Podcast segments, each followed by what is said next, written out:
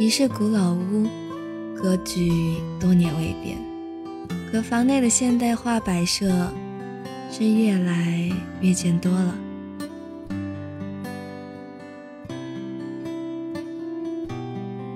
这里是一只鱼，我是不会游泳的鱼。愿我的声音能温暖你的耳朵。今天要跟大家分享的文章来自赵宝剑的《永远的门》。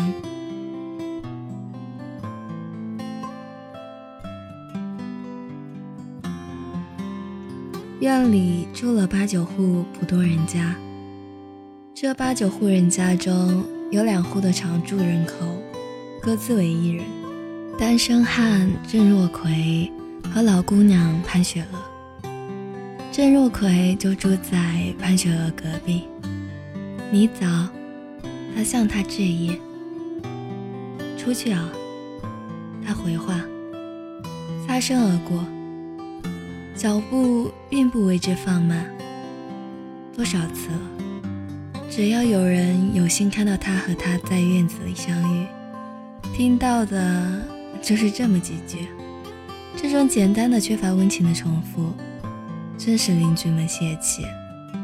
潘雪娥大概过了四十了吧，苗条的、有点单薄的身材，瓜子脸，肤色白皙，五官端正，衣饰素雅又不失时髦，风韵犹存。她在西街那家出售鲜花的商店工作。邻居们不清楚这位端丽的女人为什么要独居，只知道他有权利得到爱情，却确确实实没有结过婚。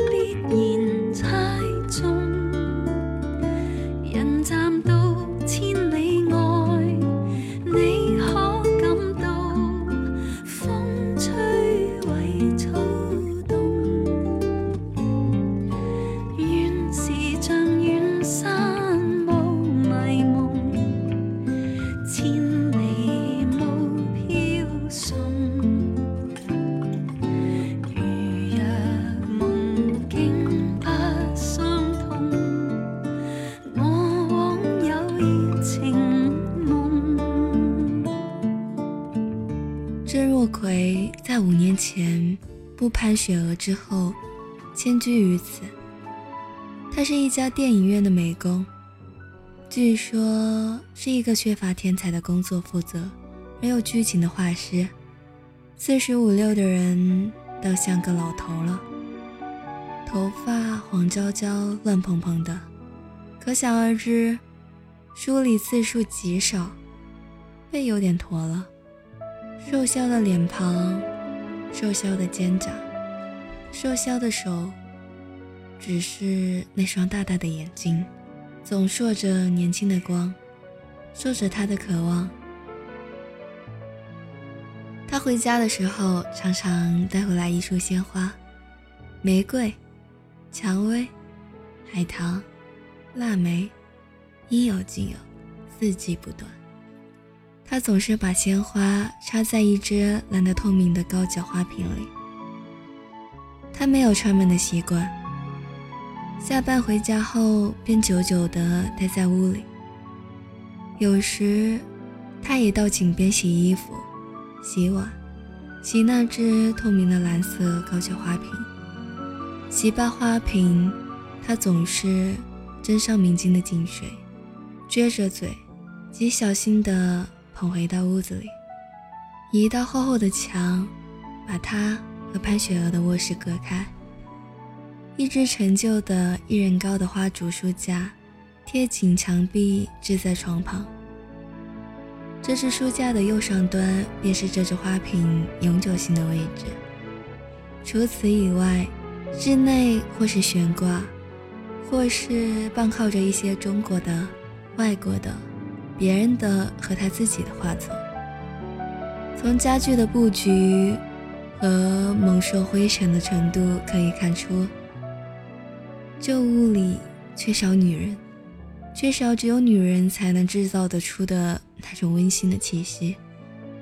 可是那只花瓶总是被主人拭擦得一尘不染，瓶里的水总是清清冽冽，瓶上的花总是鲜艳的，盛开着的。同院的邻居们曾是那么热切地盼望着他捧回来的鲜花，能够有一天在他的隔壁。潘雪娥的房间里出现，当然，这个奇迹就从来没有出现过。于是人们自然对郑若奎产生深深的遗憾和绵绵的同情。让晚风轻轻吹送了落霞，我已习惯每个傍晚去想他，在远方的他。此刻可知道，这段情在我心始终记挂。在这半山那天，我知我知快将要别离，没说话。望向他，却听到他说不要相约，纵使分隔相爱，不会害怕。遥遥万里，心声有否偏差？正是让这爱试出真与假，遥远的他，仿佛这风声跟我话，热情若冇变，哪管他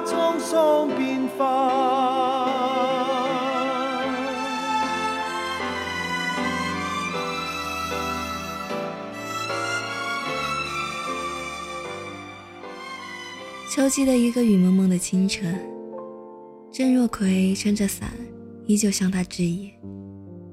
早。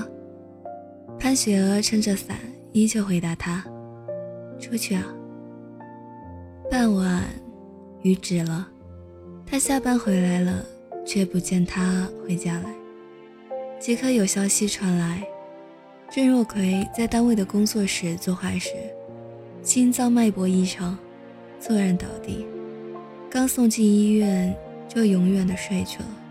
这浦东的院子里就有了哭泣。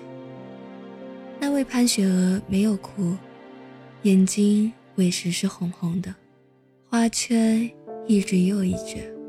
那只大大的、缀满各式鲜花的、没有挽联的花圈，是他献给她的。这个普通的院子里。一下子少了一个普通的生活里没有爱情的单身汉，真是莫大的缺憾。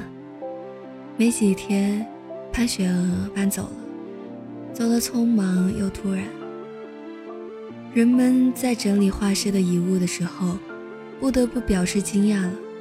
他的屋子里尽管灰蒙蒙的，但花瓶却像不久前被人拭擦过似的，明晃晃，蓝晶晶。并且那瓶里的一束白菊花没有枯萎。刚搬开那只老式竹书架的时候，在场者的眼睛都瞪圆了。门，墙上分明有一扇紫红色的精巧的门，门拉手是黄铜的。人们的心悬了起来，又沉了下去。原来如此。邻居们闹嚷嚷嚷起来。